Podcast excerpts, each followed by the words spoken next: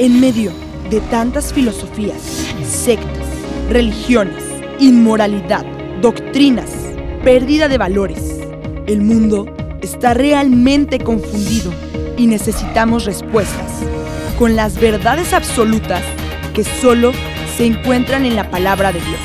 Es por esto que hoy presentamos Preguntas al aire con el doctor Armando Alducin.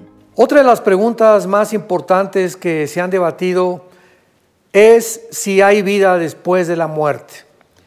Bueno, pues eh, ha habido personas que se han aventurado en poder argumentar que han tenido experiencias con la otra vida, otras personas han dicho que han visto al mismo Jesucristo, otras personas que han bajado al infierno, en fin. Pero ¿quién podría decirnos realmente qué hay después de la muerte? Y la respuesta es muy sencilla. Tiene que haber sido alguna persona que verdaderamente vivió entre nosotros, que él profetizó y anunció con muchos días de anticipación que iba a morir y que exactamente en los días que él estableció para su muerte, resucitó de los muertos y este es Jesucristo. Pero antes vamos a ver las cosas tan interesantes que la Biblia nos muestra acerca de cómo está formado el ser humano. La Biblia dice que somos espíritu, que tenemos un alma y que vivimos dentro de un cuerpo. Entonces, cuando nosotros morimos, la Biblia nos muestra que dos elementos que forman nuestra vida, que es el alma y el espíritu, se salen de nuestro cuerpo y se van inmediatamente a la presencia de Dios o descienden a un lugar que Cristo le llamó el infierno, que se encuentra todavía en el centro de la tierra. Por ejemplo, en el libro del Génesis capítulo 35, versículo 18, la Biblia dice, y aconteció que al salírsele el alma, pues murió, llamó su nombre Benoni, y su padre lo llamó Benjamín. Aquí esta palabra que se usa para alma se escribe literalmente en el hebreo nepech, pero la CH se pronuncia como J en el hebreo. Entonces podríamos decir que se le salió el nepej con J. Y en el versículo 29 del mismo capítulo 35 del Génesis, dice la Biblia, exhaló Isaac el espíritu y murió y fue recogido a su pueblo. La palabra alma y la palabra espíritu etimológicamente son dos palabras diferentes.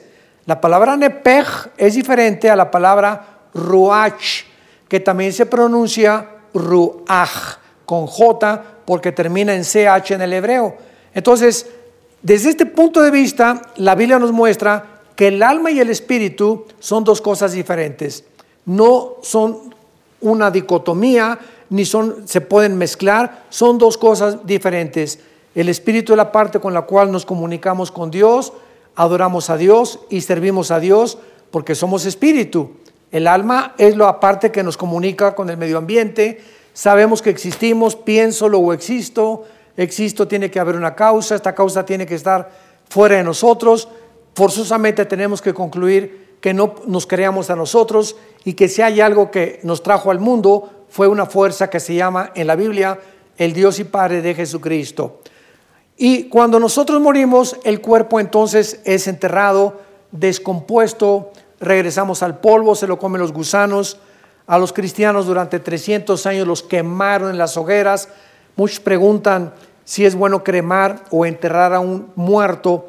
La respuesta bíblica es que no importa porque tanto cremado como enterrado eh, regresamos al polvo otra vez, porque lo importante es el alma y el espíritu.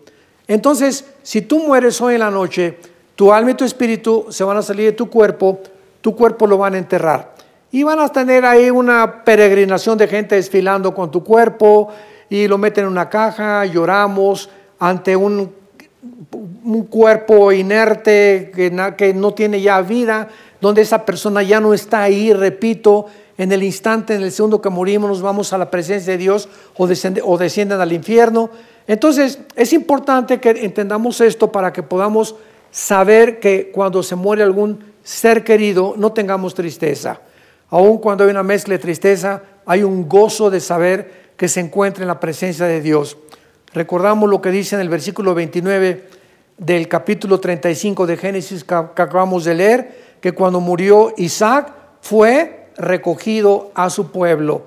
Ya desde el Antiguo Testamento nos decía que estamos conscientes después de la muerte y que después somos reunidos con un grupo de personas que murieron antes que nosotros y que nos están esperando en un lugar que en el Antiguo Testamento se llamaba el Sheol.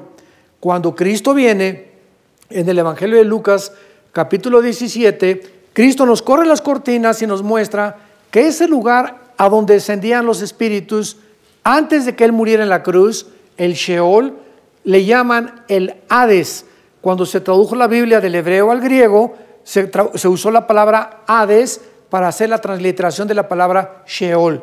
Y aquí Cristo dice que estaba dividido en el centro de la tierra en dos lugares, en el paraíso o en el seno de Abraham y en el Gena, que en el griego es el infierno.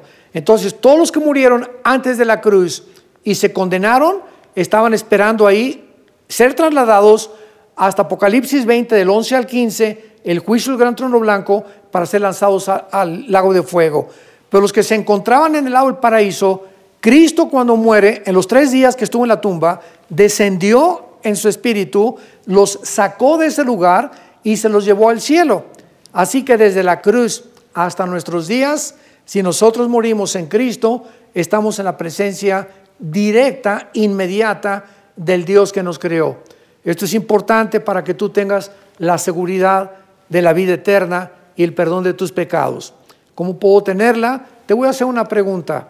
Si tú te murieras hoy en la noche, ¿estás el ciento por ciento seguro de irte al cielo con Jesús?